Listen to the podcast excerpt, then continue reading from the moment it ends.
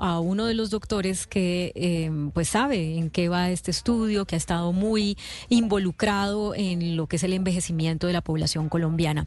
Doctor Juan Manuel Anaya, director del Centro de Investigación e Innovación de Cosalud EPS, investigador principal del proyecto Centenarios y miembro de la Academia Nacional de Medicina. Qué dicha tenerlo en Mañanas Blue. Muy buenos días, Claudia, y muy buenos días para todos ustedes, en particular para mi gran amiga Ana Cristina. Un buen día para todos. Muchas gracias. Bueno, ¿qué nos puede contar de ese estudio? Yo hace unos días estaba diciendo que muy probablemente lo que ese estudio va a arrojar es que en Colombia tenemos una zona azul, es decir, eh, seríamos la sexta zona, usted me corrige si estoy equivocada, eh, del mundo en que eh, tenemos una región del país donde hay unas condiciones idóneas para que la gente viva muchísimo, para que la gente sea muy longeva. hay una zona, creo que es Okinawa en Japón eh, bueno, ya no tengo la lista aquí a la mano, pero la decía hace unos días, y, en Colombia tendríamos una zona de estas. ¿Sí va para allá el estudio o no? Bueno, el estudio es un estudio que iniciamos desde COSALUD EPS y para llevarlo a cabo creamos una alianza que se llama Alianza Centenarios y esa alianza está compuesta por investigadores de la Universidad Javeriana, de la Universidad EIA, de, Medellín y otros colegas de la Clínica de la Costa en Barranquilla. Esta es la Alianza Centenarios.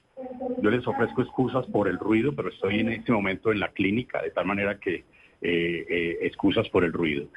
Eso le iba a decir, solo que nos hable un poquito más fuerte y, ya, pero entendemos que usted está trabajando. Con mucho gusto. Y eh, lo primero que hicimos fue analizar la cohorte de centenarios de los afiliados de Cosalud, que corresponden a 2.964 personas mayores de 100 años.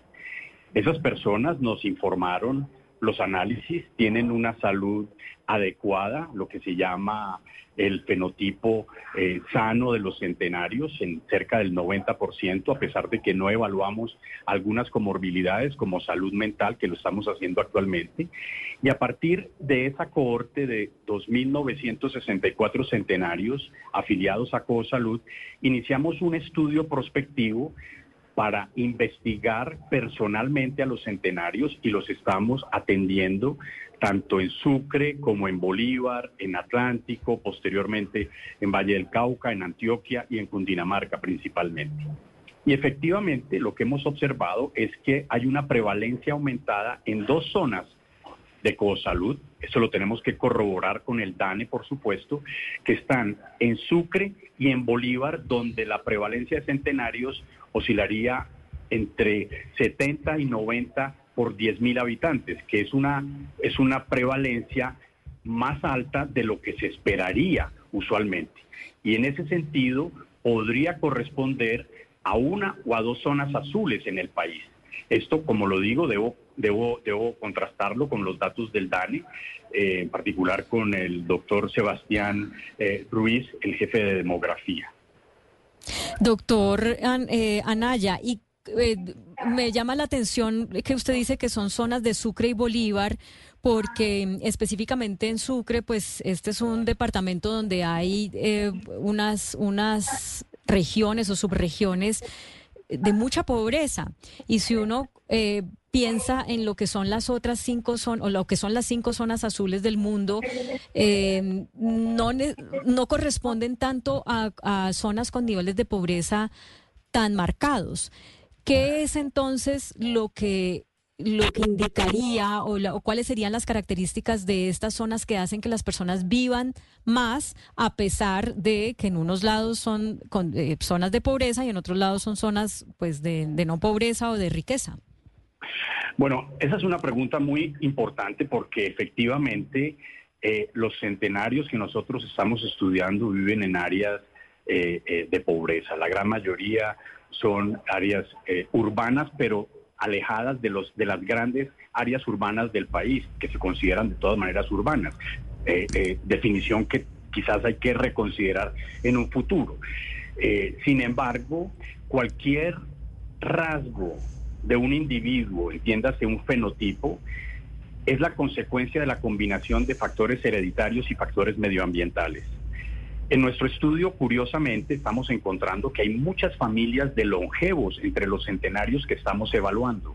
Luego, independientemente de los factores medioambientales que han sido tan importantes y han sido estudiados en las otras zonas azules del mundo, pareciera que en Colombia el peso de la herencia es quizás igual o un poco más importante de lo que es el medio ambiente.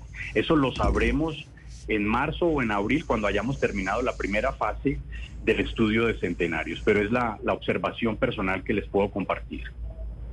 Doctora Naya, en esta alianza de centenarios, por ahora, ¿a qué hallazgos eh, han llegado? Usted nos habla de factores hereditarios y medioambientales. Eh, eh, hallazgos, le quiero preguntar en términos eh, primero de alimentación y estilo de vida, y ese estilo de vida muy relacionado con, con el factor humano, eh, las relaciones sociales, vínculos con la familia, con amigos. Bueno, Ana Cristina, gracias por la pregunta. Todavía no podría responder de manera eh, eh, rigurosa esa pregunta porque no hemos terminado el interrogatorio de los primeros 100 centenarios, que es la primera fase del estudio. Pero por lo que sabemos de otras zonas azules y de otros estudios de centenarios, son personas que eh, curiosamente cuando llegan a centenarios llevan una vida muy tranquila, pero, pero cuando se les interroga por lo que hicieron en los 60 o en los 50, como decía un colega de ustedes ahora, eh, tenían sus, sus parrandas, tomaban eh, eh, licor como lo hacen todas las personas jóvenes, etcétera. De hecho, nosotros tenemos centenarios que nos dicen que su primer trago del día es a las 8 de la mañana y el último es a las 5 y lo han hecho toda la vida. Pero me parece todavía prematuro poder, poder responderte esta pregunta sin, sin haber hecho un análisis riguroso de nuestros datos, que espero los podamos presentar el 25 de abril en un foro que vamos a hacer en la Academia Nacional de Medicina, al que los invito, por supuesto. Justamente hacia allá iba mi pregunta, eh, un poco adelantando lo que decía Ana Cristina, porque hay un mito sobre las, los reyes del rock, ¿no? Desde Mick Jagger, Keith Richard, que los señores pasan los años, pasan los años y aguantan. La pregunta es, ¿es un tema de genotipo eh, poder aguantar hasta tan alta edad drogas, alcohol, excesos? Pues si me lo pregunta, yo le respondería que muy probablemente sí. Muy probablemente sí. Eh, no somos nuestra edad, somos nuestra energía. Y para consuelo de los que comentaban antes de la entrevista, el problema de la longevidad está en los jóvenes, no en el longevo, que generalmente se siente muy bien si está en buenas condiciones de salud. De tal manera que sí, esto yo creo que el componente genético es muy importante. Sin embargo, debo comentarles que la heredabilidad, es decir, qué tanto el componente genético influye sobre eh, un rasgo, en este caso longevidad, pareciera que fuera alrededor del 30%, lo que es muy bajito. Sin embargo, no hay muchos estudios de genética o de heredabilidad en centenarios y los pocos estudios que hay pecan de una de las dificultades grandes en los estudios de centenarios y es no contar con un grupo control, porque ¿cómo compara uno un grupo de centenarios con otro grupo? No, no, existe. Y lo que se ha hecho es compararlo con octogenarios o nonagenarios, que de todas maneras en su gran mayoría van a llegar a centenarios. Luego los grupos control de los estudios de centenarios en general son muy débiles en realidad. Doctor la creo que es importante. Eh, doctora Naya, eh, en ese sentido, pues esta, eh, este estudio que ustedes están haciendo, pues obviamente tiene eh, una, una finalidad médica, pero esto que ustedes están estudiando, ¿cómo podría incidir en políticas públicas? ¿O cuál finalmente es el propósito que tienen ustedes con este estudio tan grande? Bueno, en, en ciencia hay, hay dos posibilidades de aproximar una pregunta. La primera es para comprender y la segunda es para descubrir. Nosotros estamos en una fase de comprensión, de entender qué caracteriza a los centenarios y de evaluar por qué llegan a ser centenarios, ¿cierto? Escogimos los centenarios porque es el fenotipo extremo de la longevidad. Hubiéramos podido estudiar los octogenarios o nonagenarios, pero decidimos específicamente estudiar esa población reducida de centenarios que nos va a permitir aplicar los resultados a la población adulta en general, entiéndase octogenarios y nonagenarios. Por supuesto que los resultados nuestros van a ser difundidos. De hecho, nuestro primer trabajo muy probablemente será publicado en, el mes de febrero de este año y transmitiremos, transmitiremos a, a, las entidades competentes, el Ministerio de Salud, el Instituto Nacional de Salud y el Instituto de Evaluación Tecnológica en Salud nuestros resultados para la política pública que se pueda mejorar con respecto a las personas de edad, que de hecho existen algunos decretos y, y algunas normas para el cuidado de, de los longevos. De tal manera que, eh. en función de los resultados, eh, eh, haremos las sugerencias pertinentes. Doctora Naya, déjeme hacerle una pregunta más sobre esto, eh, la aplicabilidad del informe que ustedes van a presentar mientras conectamos a dos de estos centenarios que hacen parte del estudio del que usted nos ha estado hablando. En un momento vamos a hablar con la señora Antolina Fonseca, que tiene 105 años, y con el señor Luis Segrera, que tiene 100 años. Ambos están en Cartagena y pues han tenido la generosidad eh, y, y me parece a mí muy emocionante pues poder tener en los micrófonos a estas dos personas de más de 100 años. Pero sobre la aplicabilidad del, estudio que están haciendo, eh, doctora Naya, quisiera preguntarle, ¿usted cree que vamos a, a vernos como país de pronto en la necesidad de decir que hay que aumentar la edad de eh, para categorizar a una persona como mayor de edad. Actualmente las, las personas mayores de 60 son ya eh, un grupo etario al que se le llama mayores de edad, pero entendiendo que en Colombia estamos, eh, digamos, hay una población de mayor de 60 años que cada vez es mayor eh, y que tenemos de pronto estas dos zonas azules y que además tenemos ejemplos de personas de más de 100 años que tienen buenas condiciones de salud, tendríamos que correr ese número, decir, mayoría de edad, eh, un mayor de edad no es a los 60, sino, qué sé yo, a los 70, a los 65?